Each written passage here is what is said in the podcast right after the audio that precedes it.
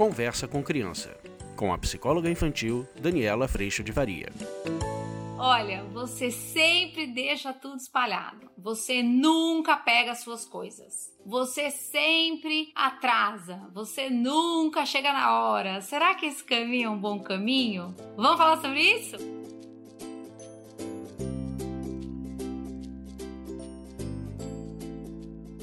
E hoje vou responder a uma pergunta de uma mãe que eu achei tão interessante. Ela falou sobre a gente usar o sempre ou nunca nas nossas correções com as crianças. Eu já fiquei toda arrepiada quando eu li essa pergunta, porque eu não gosto quando as coisas são tão generalizadas assim com relação às minhas falhas. Eu não gosto. E essa é uma super reflexão para a gente fazer. Quando a gente usa do sempre ou do nunca, a gente está fazendo um julgamento. A gente está generalizando uma situação que está acontecendo, colocando que ela sempre acontece, ou uma situação que não está acontecendo, né? Você nunca arruma a sua cama, para uma generalização de que aquilo nunca acontece é tão interessante perceber o quanto a primeira coisa que a gente trabalha muito lá no curso online, gente, é exatamente a expectativa e a exigência. E a hora que você começa a criar esse espaço de alerta para quando tem expectativa e exigência, você vai ver que ela é sorrateira, ela aparece, ela passa pelos buracos, ela dá um jeito, ela tá ali.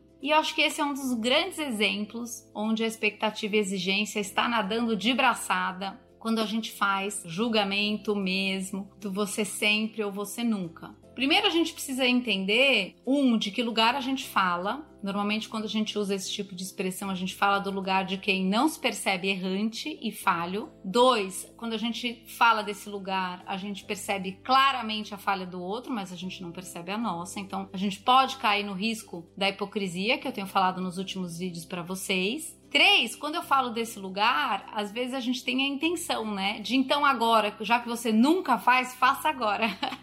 Ou já que você sempre age assim, haja diferente. Mas é um julgamento que tira, por conta da expectativa e exigência, do processo de aprendizado. É um julgamento, é uma afirmação que, na hora em que eu nunca faço nada certo ou sempre faço errado, isso me tira de um processo vivo, do momento presente, do só por hoje, e me coloca num lugar onde eu já tô sem esperanças de mudança. Eu não tô vivo responsável por esse processo acontecendo. Eu já estou rotulado, julgado, carimbado, aprisionado na expectativa de tudo que você já devia ser e não é, do que você já devia saber e não sabe. Muitas vezes no que eu já devia ter te ensinado ainda não ensinei. A expectativa pode vir para cima de nós também enquanto pais.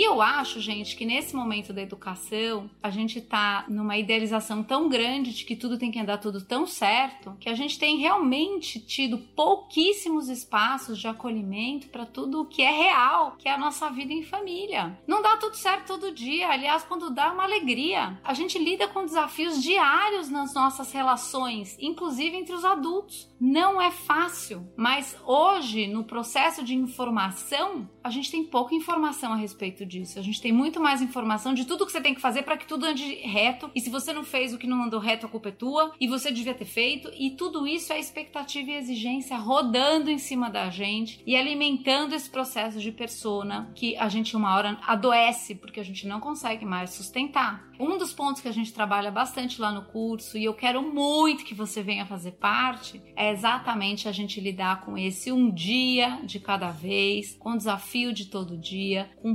principalmente a responsabilidade da minha atitude, da minha fala, de como eu olho uma situação desafiadora e o convite ao outro à responsabilidade da sua atitude também. Isso nos livra de um processo que deveria existir e deveria ser e já deveria ter conseguido e já deveria ter aprendido, tão comum no nosso dia a dia familiar, mas que é um processo muito pesado, tanto para crianças quanto para pais, porque eles disparam em nós essa experiência do desenvolvimento de persona, de autoimagem, de imagem, de como eu quero ser visto e o que, que eu preciso fazer para ser amado, e a gente realmente sai de um processo de responsabilidade frente a todas as situações reais que a gente vive. Então, o sempre e o nunca, eles são julgamentos e generalizações que normalmente não correspondem à verdade, mas que, caso a frequência esteja grande, eu posso, por exemplo, convidar a responsabilidade do filho que antes estava no nunca arruma sua cama, para dizer para ele: olha, esse item do arrumar a cama é um item importante para mim, como é que você quer fazer? Você quer arrumar logo que você levanta? Você quer colocar isso para ser feito logo depois que você toma café? Porque esse é um item importante para mim. Eu vou te ajudar com isso. De que forma você precisa de ajuda? Eu vou checar tal horário para ver se você fez. Caso você não tenha feito, você vai sair de qualquer coisa que você esteja fazendo para voltar e arrumar a cama. E essa é uma consequência. Muitas vezes lá em casa, por exemplo, isso acontece e a gente tem esse combinado. E as meninas às vezes estão andando de bicicleta. Eu faço voltar para arrumar a cama. Ela fala: ai, mãe, é muito chato voltar. Pois é, é melhor arrumar logo que levanta. Então você que decide como que você quer cuidar disso. Tendo que voltar de alguma coisa que você tá fazendo legal para fazer, ou acorda toma café, arruma sua cama e aí você vai em frente com as coisas que você tem no seu dia, nas suas férias e assim por diante.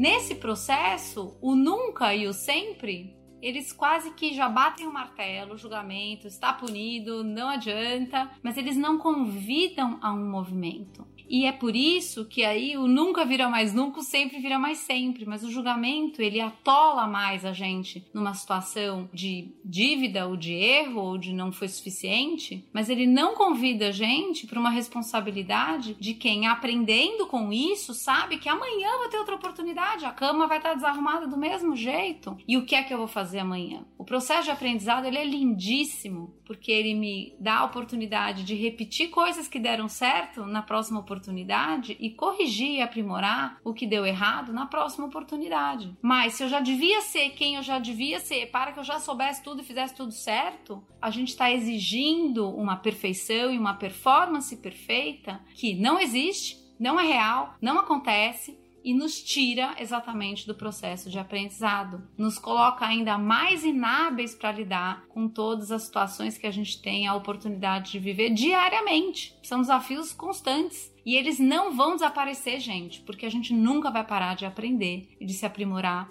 e de se responsabilizar e de ser grato pelas oportunidades, tanto de acertos quanto de erros, para a gente fazer diferente ou repetir no dia seguinte. Caso você esteja usando essa expressão do nunca ou do sempre, perceba que nesse momento você usa dessas expressões quando você está absolutamente indignado e frustrado. Essas são expressões muito uh, ligadas ao temperamento extrovertido, que na hora em que a violência estoura, ou seja, a hora que a coisa não andou do jeito que você gostaria ou esperava, você coloca o outro num lugar de, mas porque você nunca faz nada direito, ou você sempre esquece. Mas isso expõe o nosso telhadão de vidro lá, a viga enfiada na cara, de que a gente nunca esquece? Não, a gente também esquece. Por isso que a humildade da gente perceber essa viga enfiada na testa, as nossas falhas e o quanto a gente também falha, é primordial para eu conseguir falar das falhas do outro de um lugar de amor, respeito e convite à responsabilidade. A gente trabalha isso muito no curso, com situações diárias, com todas as situações que você viveu e vai viver hoje, ontem e amanhã na sua casa, e é especial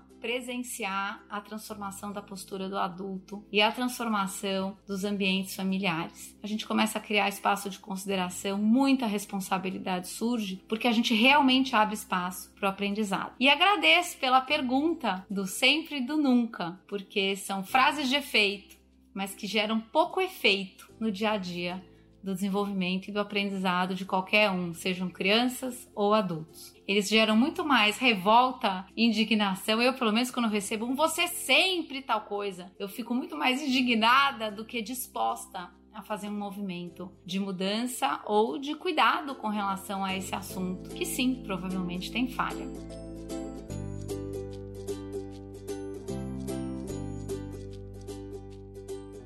O vídeo de hoje foi esse. Eu agradeço a Deus, em primeiro lugar, por toda a lupa no meu coração e todo o amor que Ele tem por mim, mesmo na minha imperfeição. E agradeço muito a tua presença aqui. A gente se vê na próxima. Tchau! Você acabou de ouvir Conversa com Criança, com a psicóloga infantil Daniela Freixo de Faria. Mande seu e-mail para conversa@danielafaria.com.br.